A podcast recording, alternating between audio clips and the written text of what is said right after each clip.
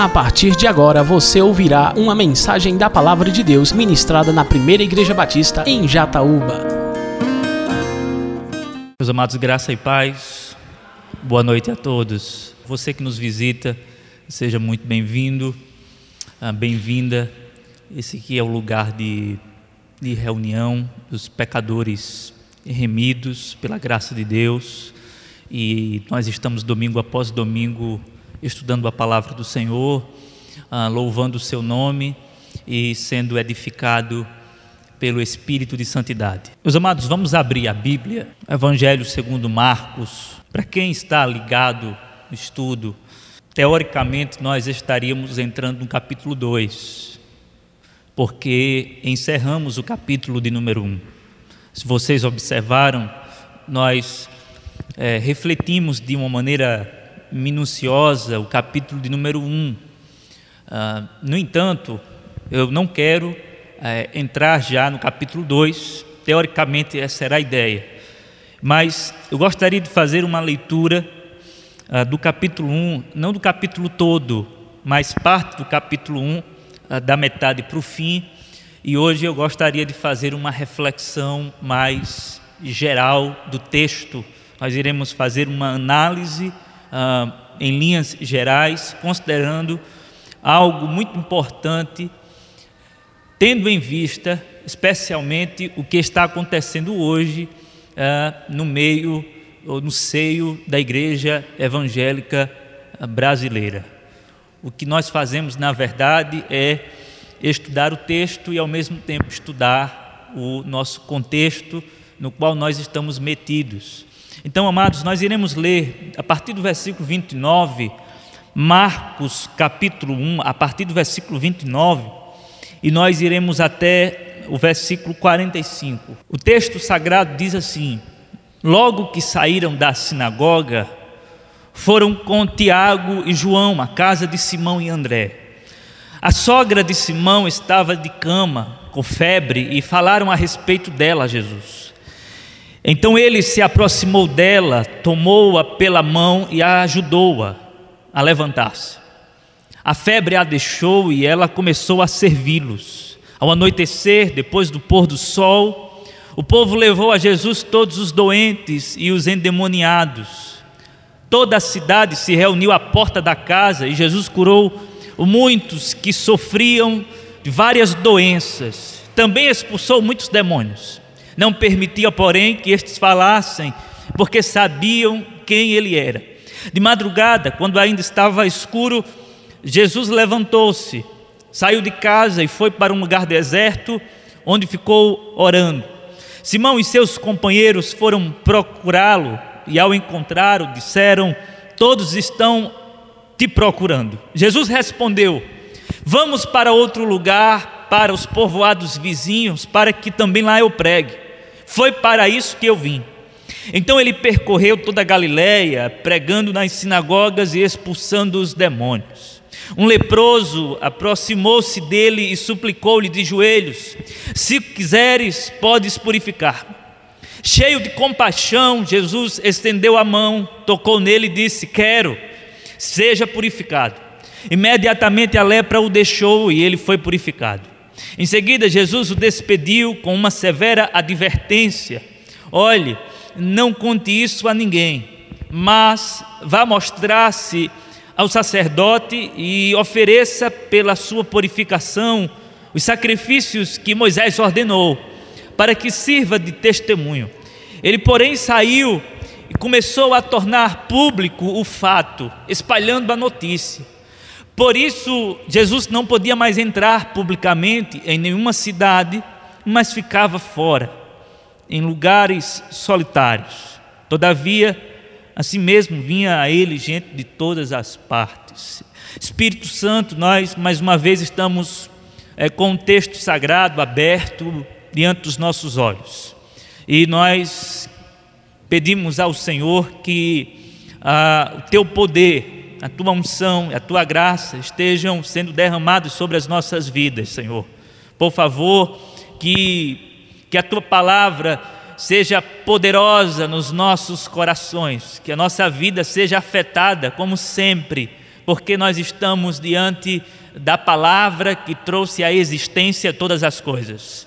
É assim que nós a te oramos, em nome de Jesus. Amém. Meus amados, sexta-feira eu adquiri um livro, um livro cujo título é Fogo Estranho. É um livro do John MacArthur Jr., um livro que trata sobre o que acontece no cenário atual evangélico, sobre a aparente atuação poderosa do Espírito. John MacArthur, nesse livro, eu obviamente não li o livro, porque eu adquiri sexta-feira, mas eu dei uma olhada por cima e analisei alguns capítulos que eu é, gostaria de analisar uh, antes dessa mensagem. E o livro nos dá uma, uma visão muito privilegiada de se realmente está acontecendo no nosso meio uma ação genuína do Espírito Santo ou não. Nós temos discutido muito se há um avivamento, se não há um avivamento, o que é que está acontecendo no cenário atual. Algumas igrejas consideram que o, o, a igreja evangélica brasileira, especialmente, e aí John MacArthur já não fala mais, porque ele está falando do ponto de vista dos Estados Unidos, a igreja evangélica está passando por um avivamento, a igreja evangélica brasileira está passando por, uma, por um processo de avivamento. É bem verdade que isso já vem das ondas de lá. E aí John MacArthur também faz essa consideração, dizendo que alguns, a grande maioria, acredita que a igreja evangélica em geral está experimentando um grande avivamento. Só que John MacArthur vai de encontro a, a essa visão e, e ele condena esse tipo de leitura, porque no entendimento dele está acontecendo o seguinte, e aqui eu quero concordar com o doutor John MacArthur Jr. Ele escolhe as palavras cuidadosamente no texto, no livro que ele escreveu. Tem uma parte que ele diz o seguinte: O que está acontecendo hoje na igreja é uma curiosidade superficial sobre o sobrenatural e não um amor para com o Salvador. O que está acontecendo, vou repetir as palavras de John MacArthur Jr. O que está acontecendo hoje é uma curiosidade superficial a respeito do sobrenatural e não um amor pelo Salvador. Acontece que uma grande maioria está indo para as igrejas e para as grandes igrejas com uma certa curiosidade acerca do sobrenatural e a maioria não está indo por amor ao Salvador. A maioria não está indo em devoção a Jesus. A maioria não está indo para cultuar a Jesus Cristo. A maioria não está indo para adorar o Senhor e Salvador. A maioria está indo, repito, por uma curiosidade superficial. Mas não apenas isso. A grande maioria está indo para receber a bênção e tomar posse da bênção. E aqui, amados, eu gostaria de, ainda a título de introdução, pontuar duas questões que andam em combinação diabólica, satânica e prejudicial à fé cristã. Duas questões que andam numa absurda e absoluta, absurda e absoluta combinação diabólica sendo assim muito nocivo à espiritualidade cristã. A primeira questão que eu quero considerar com os irmãos é o seguinte, é a seguinte: nós temos no nosso meio líderes que estão praticando estelionato em nome de Jesus Cristo. O famoso 171. Líderes que estão praticando estelionato em nome de Jesus Cristo falsos apóstolos, falsos profetas, pseudos pastores, com falsas promessas, com falsas esperanças, com falsas propostas, manipulando a mente dos incautos. Eu recentemente vi uma cena que eu, sinceramente, eu pensei que era pegadinha mas era verdade. Daí você diz assim, mas pastor, hoje em dia a gente não duvida muito das coisas que está acontecendo no meu evangélico. Eu sei, mas, meu irmão, o que eu vi, eu, eu queria acreditar que era uma pegadinha. Na verdade, no fundo, no fundo, nos bastidores por trás é uma pegadinha, mas estava acontecendo com muita seriedade no meio da multidão na Igreja Universal do Reino de Deus, nós não consideramos uma igreja genuinamente evangélica, mas é importante nós, nós colocarmos o fato aqui, por quê? Porque o que acontece na Igreja Universal do Reino de Deus acontece nos quintais das igrejas evangélicas que não estão vinculadas à IURD. Então, a Igreja Universal do Reino de Deus, embora não seja considerada uma igreja genuinamente evangélica, ela fica muito aquém de muitas práticas evangélicas. Por isso que eu quero pontuar. Eu vi uma cena, irmãos, um cidadão, ele estava ah, no, no, no palco da igreja e ele estava numa crise de abstinência de álcool, é, cocaína e crack.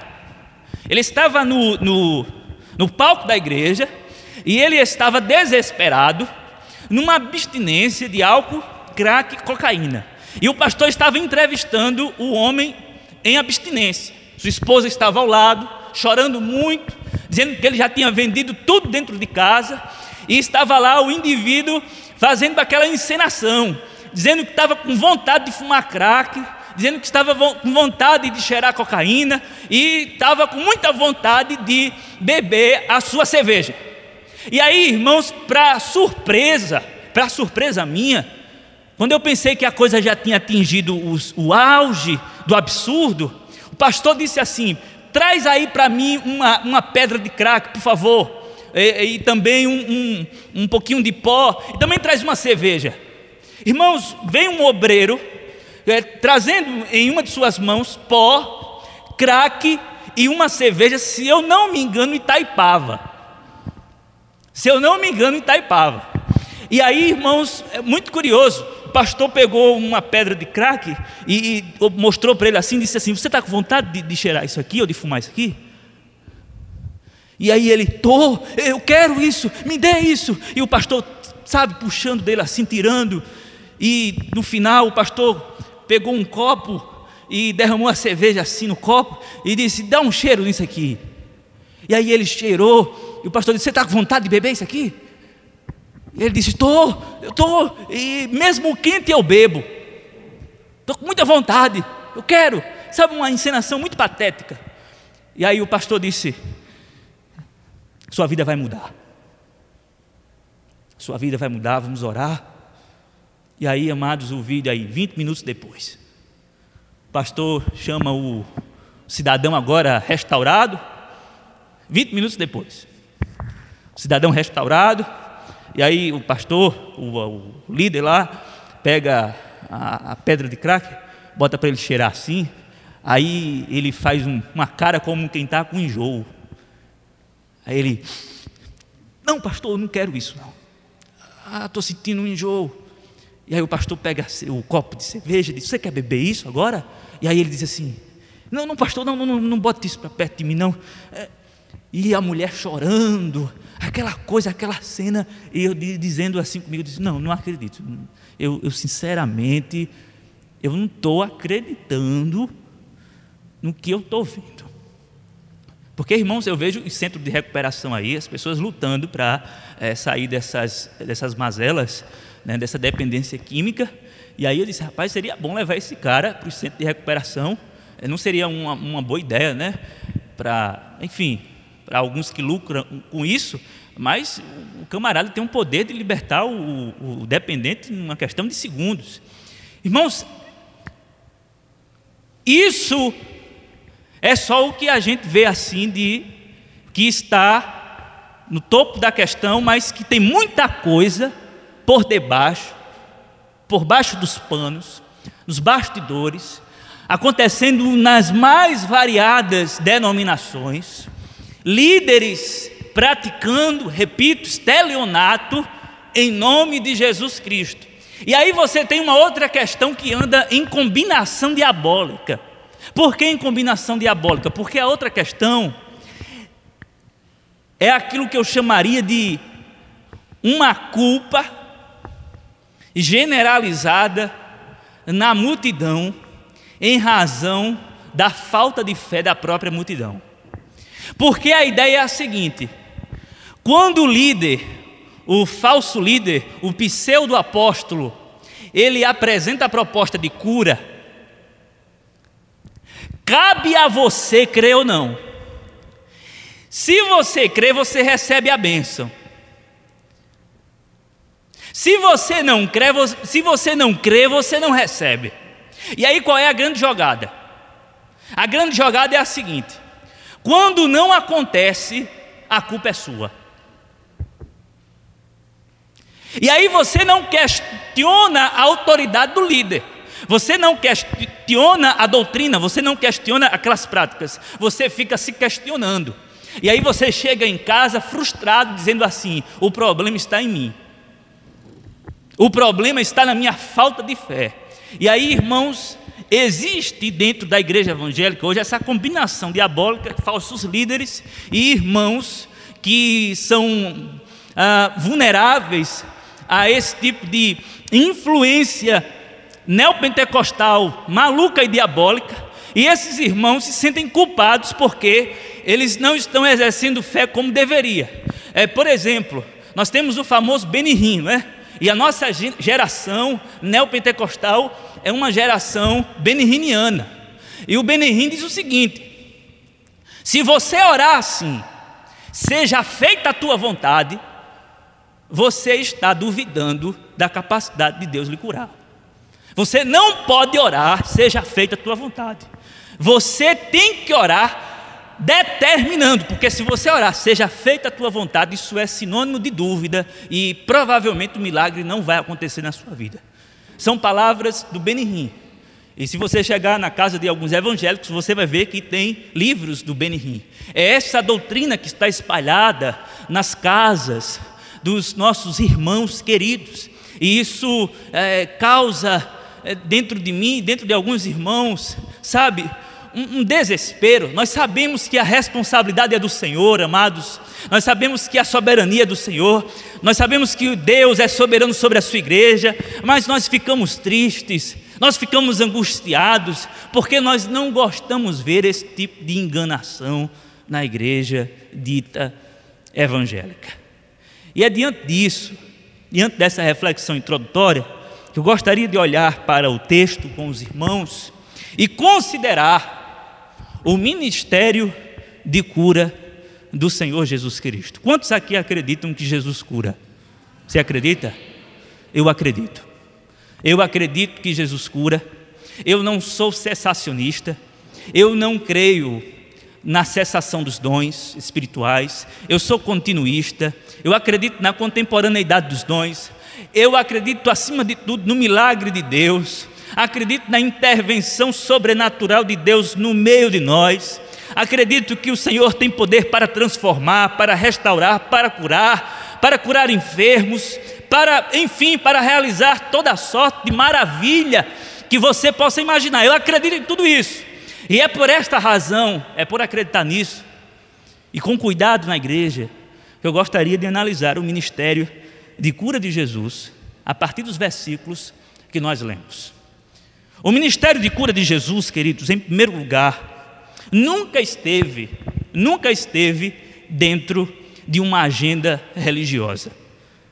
Primeiro, a primeira consideração que nós devemos fazer, à luz do texto sagrado, é que o ministério de Jesus nunca, o ministério de cura, repito, o ministério de cura de Jesus nunca esteve dentro de uma agenda religiosa. Você lê o texto, e você vê aqui no versículo 29, logo que saíram da sinagoga, Jesus estava numa reunião, ele havia ensinado a manhã inteira, expulsado um demônio dentro da sinagoga. De repente, quando ele está saindo, ele é abordado pelos discípulos, João e Tiago, porque a sogra de Pedro estava ah, enferma, uma febre alta, estava tomando conta dela. Ela estava é, quase beirando a morte, porque na época a febre matava muita gente, tendo em vista a, a, a falta de antibióticos, por exemplo, e de remédio para remediar esse tipo de doença. E estava a, sogra de Pedro morrendo, desesperada, sem auxílio algum, sem nenhum medicamento que lhe fosse suficiente para restaurar a saúde, e de repente, amado Jesus, invade aquela casa com o seu poder, pega na mão daquela mulher, toca, a febre a deixa, o poder dele é manifesto. Agora perceba, queridos, perceba que isso não está cumprindo uma agenda religiosa. Jesus está curando na casa da sogra de Pedro. Ele está fora da agenda religiosa. Quando você lê o texto, ou continua lendo a narrativa de Marcos, você vai ver que no versículo 40, um leproso se aproxima de Jesus e Jesus o cura. Ou seja, Jesus não estava numa campanha, Jesus não estava fazendo uma cruzada de de cura e milagre. Ele está andando, de repente um leproso se aproxima e ele o cura. Então observe, Jesus não está seguindo uma agenda religiosa. E o que nós percebemos, irmãos, hoje no cenário atual evangélico é o seguinte: culto da cura e da libertação, às 19h30. Agendando milagre. marcando horário. Milagre não se agenda, irmãos. Milagre não pode ser agendado. Milagre não pode ser determinado. Milagre não pode ser pontuado. Milagre acontece quando Deus quer, na hora que Ele quer. Milagre não é produto da igreja, é vem de Deus. Está aqui Deus em ação na pessoa de Jesus Cristo, operando milagres, mas longe de uma agenda determinada pela religião.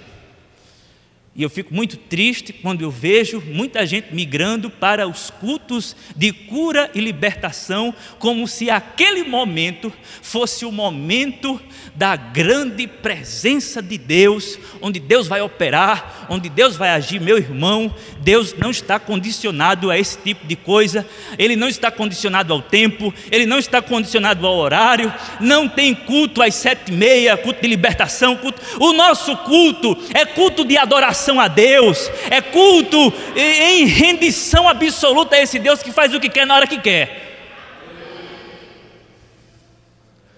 Então, meu irmão, por favor, eu sei que eu não preciso nem mais orientar alguns aqui, mas Jesus não está dentro de uma agenda.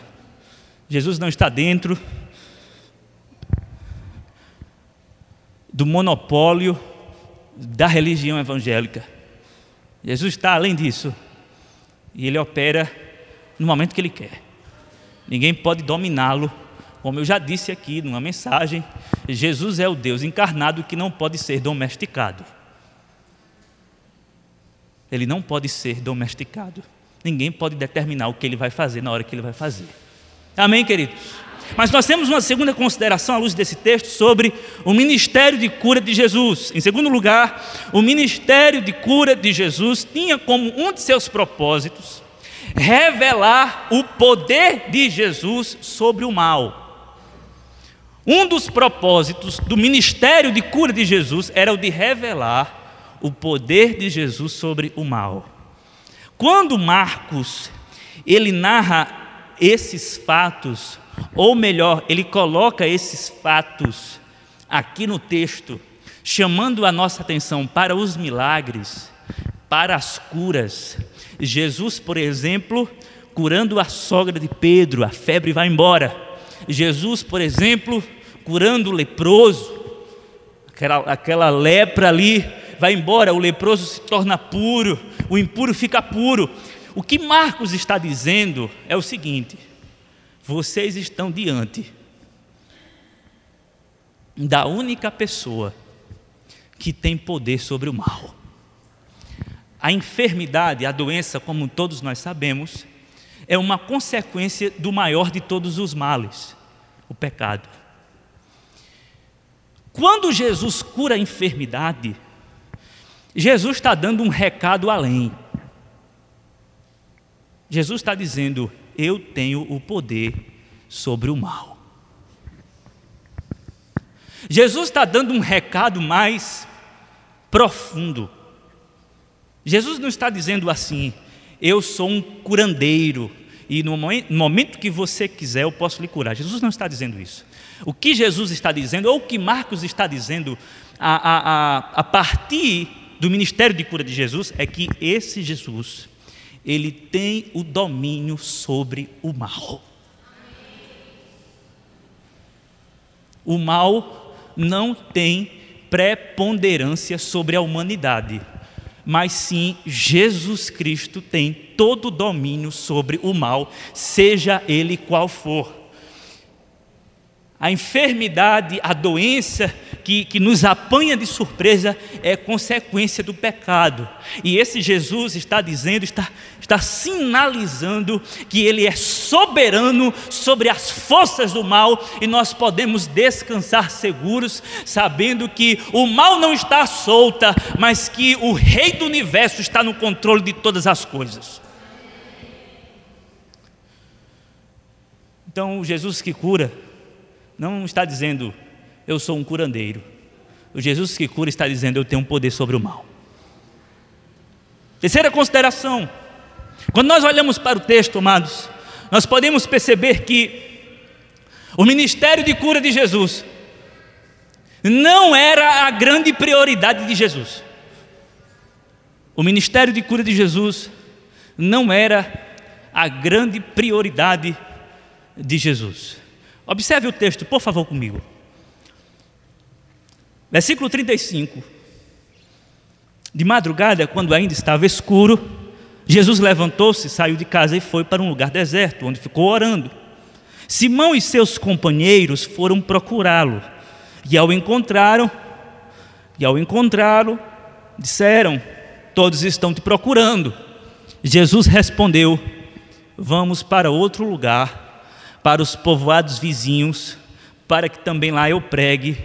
Foi para isso que eu vim. Então ele percorreu toda a Galiléia, pregando nas sinagogas e expulsando os demônios. Irmãos, nós temos uma grande multidão doente, enferma e cativa por poderes malignos, clamando pela presença de Jesus.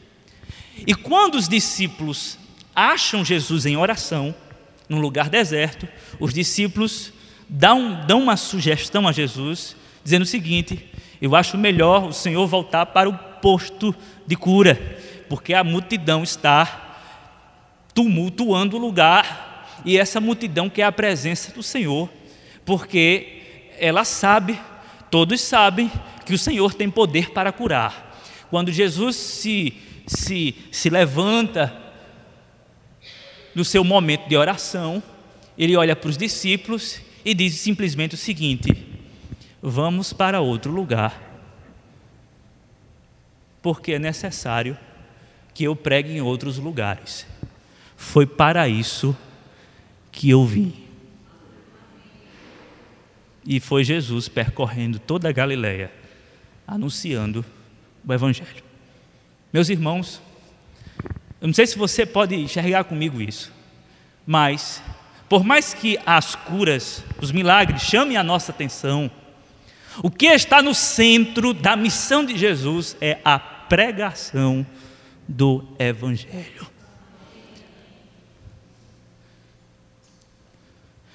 O que Jesus está dizendo aqui é o seguinte: nada vai adiantar curar essa turma e ver essa turma morrer eternamente. A minha missão é pregar o evangelho do reino a fim de que eles morram e saiam da morte vitoriosos.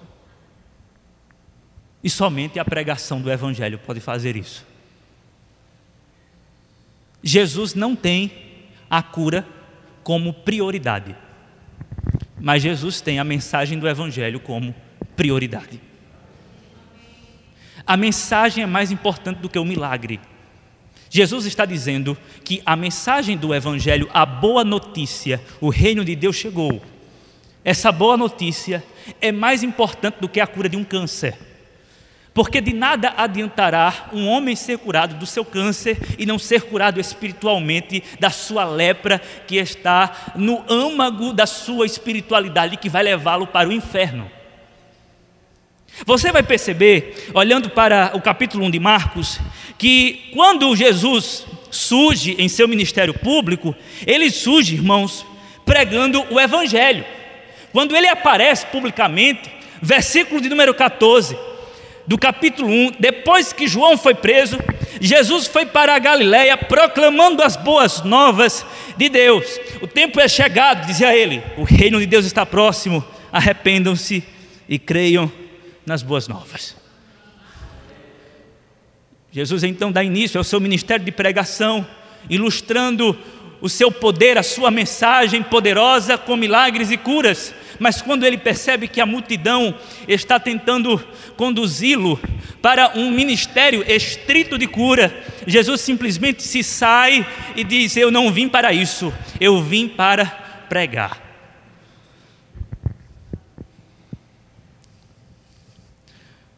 E aí, uma aplicação prática para você e para mim.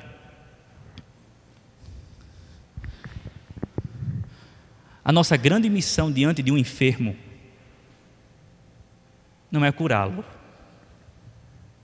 ministrar a cura e dizer que Jesus vai fazer. A nossa grande missão é pregar a boa notícia da salvação em Cristo Jesus.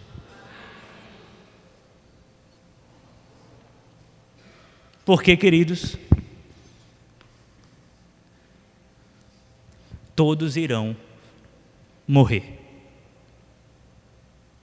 exceto aqueles que viverem a experiência, a experiência do arrebatamento e que de alguma maneira passarão pela morte, porque esse corpo vai ter que ser despido.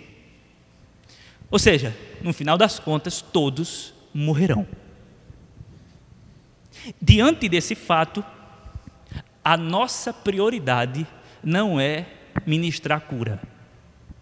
A nossa prioridade é ministrar o evangelho que salva o homem dos seus pecados. O grande problema do homem não é a enfermidade física. O grande problema do homem é o seu pecado. E como igreja, nós precisamos a cada dia mais nos esmerar pregação do Evangelho de Jesus Cristo. E, se Ele quiser curar, Ele irá fazê-lo como ilustração do seu reino que já está estabelecido na face da terra. Mas, amados, a pregação do Evangelho é prioridade. E não ministério de cura. E aí, quando a gente vê pessoas com ministério de cura, irmãos, nosso ministério não é de cura. O ministério do discípulo de Jesus não é de cura. O ministério do discípulo de Jesus é um ministério missional. E esse ministério missional, ou missionário, se você assim quiser, é um ministério que tem como prioridade a pregação do Evangelho. E no final nós oramos assim: que seja feita a tua vontade. Quarta consideração, à luz do texto sagrado: o ministério de cura de Jesus não era suficiente para a salvação dos pecadores. Meus irmãos, algumas pessoas pensam que a cura ou a realização de um milagre é também a realização da salvação. É como se aquela pessoa que está recebendo a cura fosse, por sua vez, afetada pela conquista da salvação. Mas Grande verdade, a grande verdade é que cura física não significa salvação eterna. Tem muita gente que vai passar pelo processo de cura, Jesus vai curar, Jesus vai abençoar fisicamente, mas que vai perecer por toda a eternidade. Pessoas que frequentam igrejas onde o ministério mais relevante é a cura. E a pessoa vive em busca da cura, em busca da cura, mas está caminhando rumo à perdição eterna.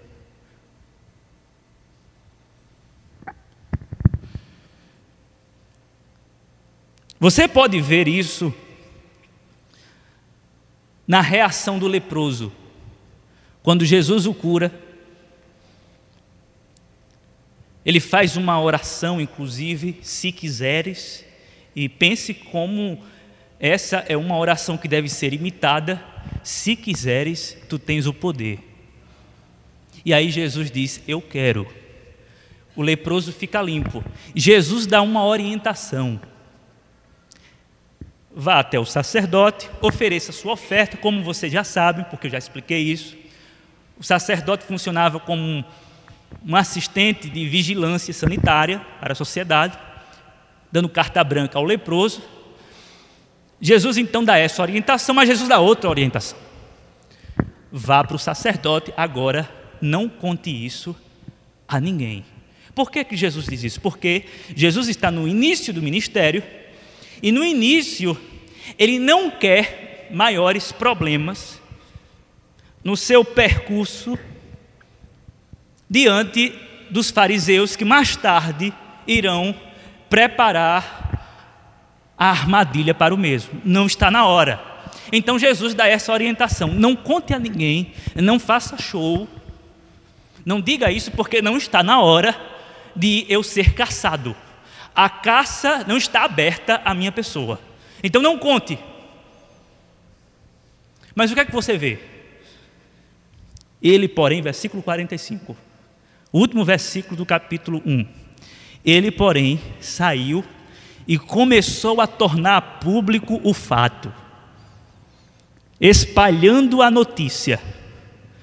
Por isso, Jesus não podia mais entrar publicamente em nenhuma cidade mas ficava fora em lugares solitários. O que é que nós temos aqui? Um homem abençoado por Deus, porém desobediente à instrução do Senhor. Ou seja, este homem aqui não se revelou um discípulo de Jesus. Discípulo de Jesus é aquele que ouve a sua voz. Esse leproso é curado e ele sai fazendo tudo ao contrário. E ele prejudica, de certa forma, o ministério de Jesus. É tanto que o texto diz que quando a notícia foi espalhada, por isso Jesus não podia mais entrar publicamente em nenhuma cidade. Jesus diz: não conte isso, a não ser para o sacerdote, para que você seja reintegre à sociedade, mas não conte isso a ninguém. Mas esse homem, quando sai dali, ele sai contando a todo mundo que encontra pela frente. Nós temos um homem desobediente às ordens de Jesus, a orientação de Jesus. E o que é que nós constatamos aqui nesse texto? Nem todo mundo que é alcançado pela cura física é curado espiritualmente. Nós não temos aqui um discípulo de Jesus. Nós temos aqui um homem abençoado por Deus. Mas o fato de ser abençoado por Deus não significa nada. Isso é a graça comum caindo sobre a cabeça de homens que carecem de misericórdia. E Jesus está derramando graça e misericórdia sobre a vida desse homem, ministrando cura. Mas essa cura não é suficiente para a salvação da alma dele. O grande milagre, como disse Martinho Lutero, é a regeneração da alma. Isso transcende, isso transcende cura de câncer, cura de febre, e aquelas curas é, é, até desleal fazer essa comparação, né? A gente vê o Soares dizendo assim: levanta a mão rapidinho quem, quem foi curado. Aí a pessoa Levanta a mão. Você foi curado de que eu não estava com a dor de cabeça agora e passou. E aí eles passou. Amém. Você não estava com a dor no dedo. E agora? Não, o dedo está melhor, passou. E você? Não, estava com a dor na coluna. E agora? Se mexe, se balança, vai para um lado para o outro. E a senhora vai, se mexe, faz um exercício, aquela coisa toda. E ele diz: Ah, glória a Deus, aleluia. E as pessoas acham aquilo o máximo, é o show da fé. Irmãos, nós não temos show da fé.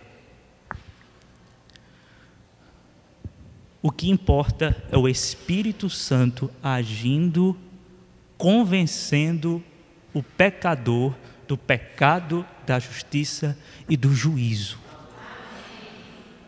Isso é o que interessa. Cura física é muito boa, mas não é o que precisamos. Não é o que queremos no fundo. O que queremos no fundo é a restauração da nossa vida que fora perdida quando Adão caiu. É isso que nós anseiamos. O discípulo de Jesus anela pelo céu. O discípulo de Jesus anela pela eternidade. O discípulo de Jesus anela pela ressurreição do corpo e não pela cura física. Quando você vê crente desesperado dentro das igrejas querendo a cura, esse ainda não entendeu o Evangelho. Quando você vê um crente desesperado atrás da cura, esse não entendeu o Evangelho. Quem entendeu o Evangelho faz como fez Mark Lloyd Jones, pregador do século passado, era médico, servia a rainha na Inglaterra como médico, depois se tornou ministro do Evangelho e, já avançado em idade, um câncer o tomou e no leito de enfermidade, alguns irmãos rodeando a cama e fazendo a seguinte oração: Jesus, cura o teu servo. Aí Martin Lloyd Jones abriu os olhos e disse: Meus irmãos, vocês não estão entendendo. Por favor, parem de orar. Eu quero me encontrar com o Salvador. E aí a gente fica escutando um discurso de céu, de eternidade, mas quando vem a primeira enfermidade, é um desespero para não morrer. E aí a gente vê uma contradição enorme. E talvez você esteja dizendo, mas pastor, mas a gente não fica com medo? Fica. Fica. Eu não estou pregando aqui uma mensagem para que você se anime quando a doença chegar na sua vida. Não é isso. O que eu estou dizendo é que o discípulo de Jesus, quando é assolado por uma enfermidade, e quando ele é, por alguma razão, amedrontado, porque ele não gosta da morte, do cheiro dela, e nós não gostamos. Ele tem uma esperança que vai além disso. E ele para, reflete e diz o seguinte: apesar do medo, a minha vida está oculta em Cristo Jesus. Apesar do medo, eu não vou atrás da minha cura. Se Ele quiser curar, que me cure. Eu estou seguro nele. Apesar do medo, eu sei que no fim eu serei glorificado e eu receberei um corpo restaurado e incorruptível. Esse é o pensamento do discípulo de Jesus. Não é que ele não tem medo, ele tem. Mas ele pensa além desse medo. E aí ele vai para além das nuvens e diz: Eu quero, na verdade, é estar em plena comunhão com o meu Senhor e Salvador.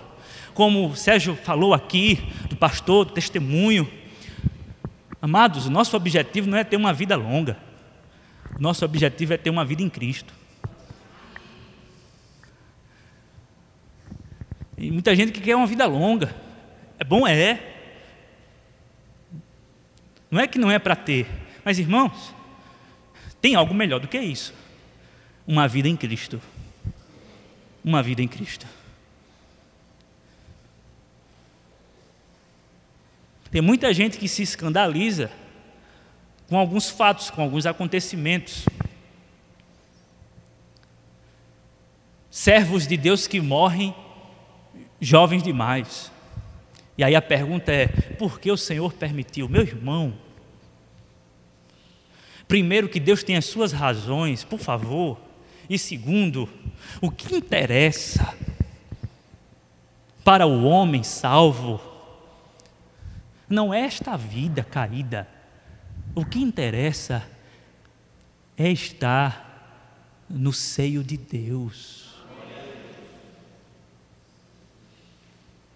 Nós cantamos tanto que queremos ver a face do Senhor, mas parece que não. Na verdade, nós queremos é viver eternamente aqui. A verdade, nós queremos viver eternamente aqui. Eu vou tocar nesse assunto domingo, nós iremos falar sobre escatologia particular. Meus irmãos, o pior castigo de Deus seria permitir Adão comer da árvore da vida. Imagine um pecador eterno. Deus tira Adão do jardim para ele não comer. Porque se ele come, ele vai estender a sua vida para sempre. Agora imagine você vivendo para sempre assim. No final você vai querer tirar a sua própria vida e não vai conseguir. É caótico. Deus age com graça. Quando Deus tira Adão do paraíso, para ele não comer da árvore da vida, ele está agindo com graça, porque um pecador eterno é um inferno. E aí tem gente no meio da igreja que quer ser um pecador eterno. Irmãos, o nosso anseio é para que Deus nos tome e restaure a nossa existência, nos despindo desse corpo corruptível, dessa existência maculada pelo pecado, a fim de sermos restaurados para a honra do nome de Jesus Cristo. Amém, irmãos? Quinto e último lugar, o ministério de cura de Jesus tinha como objetivo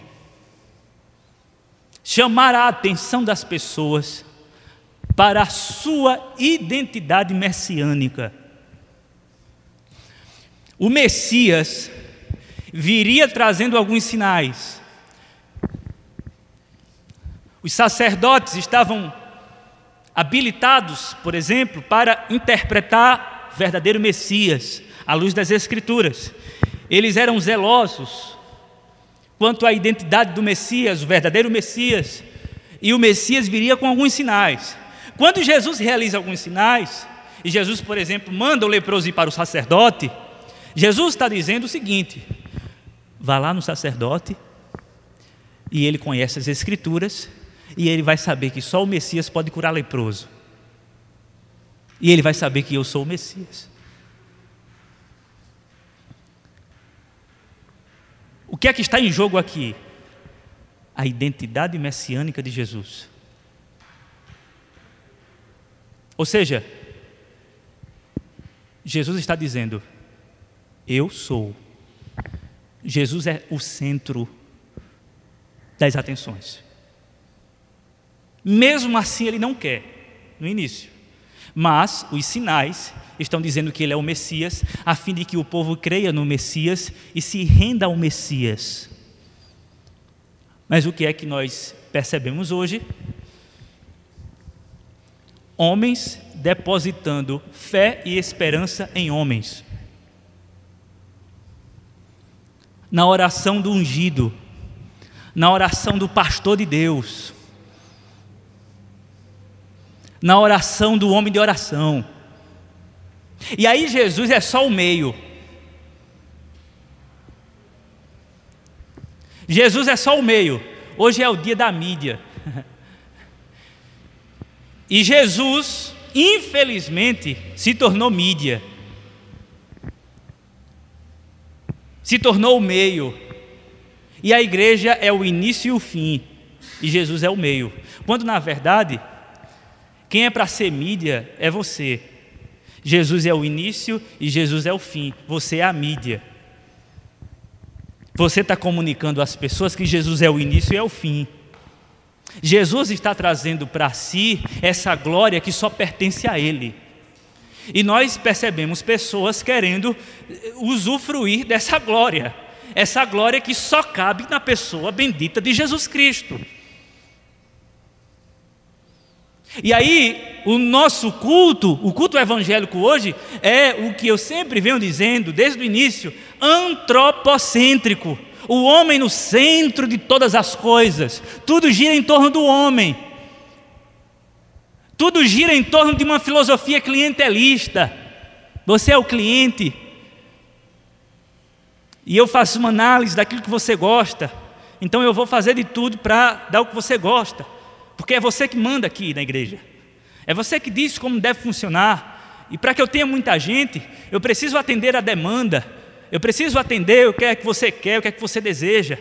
E se você não deseja escutar Marcos, o texto, a análise do texto, eu preciso mudar, porque senão eu vou perder você. E aí eu preciso pregar 20 minutos, 25 minutos, porque as pessoas não gostam de ouvir muita coisa, porque cansa. Essa é a filosofia clientelista. Vamos colocar mais louvores que as pessoas assim ficam mais animadas. Vamos colocar louvores que animam as pessoas. Meu irmão, o culto não é para você, o culto não é para mim, o culto é prestado a Deus. Cristo é o centro do culto, Cristo deve ser o centro de todas as coisas, assim como Ele é.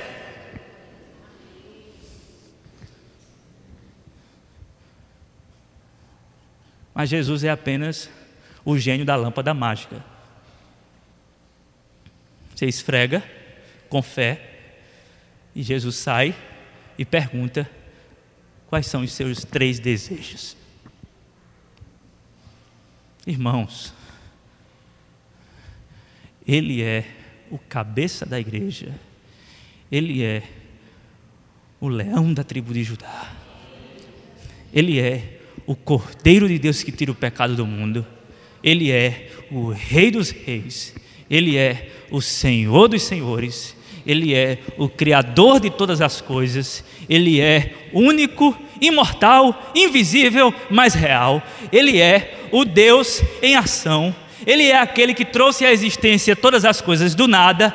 Ele é o Deus Todo-Poderoso, o Adonai, o Soberano. Ele é tudo e nós somos alguma coisa porque estamos nele somente.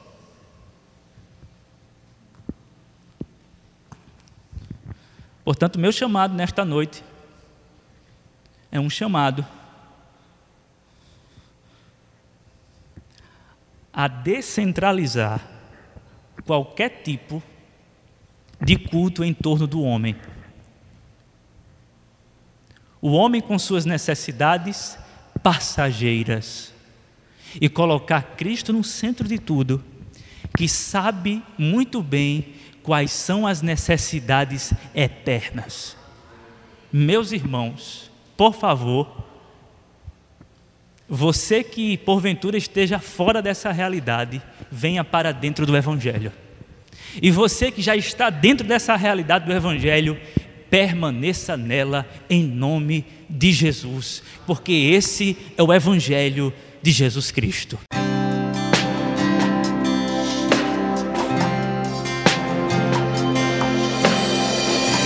Você acabou de ouvir uma mensagem da Palavra de Deus ministrada na Primeira Igreja Batista em Jataúba. Para mais informações e para ouvir outras mensagens online, acesse facebook.com/barra Igreja Batista Jataúba. Curta e compartilhe.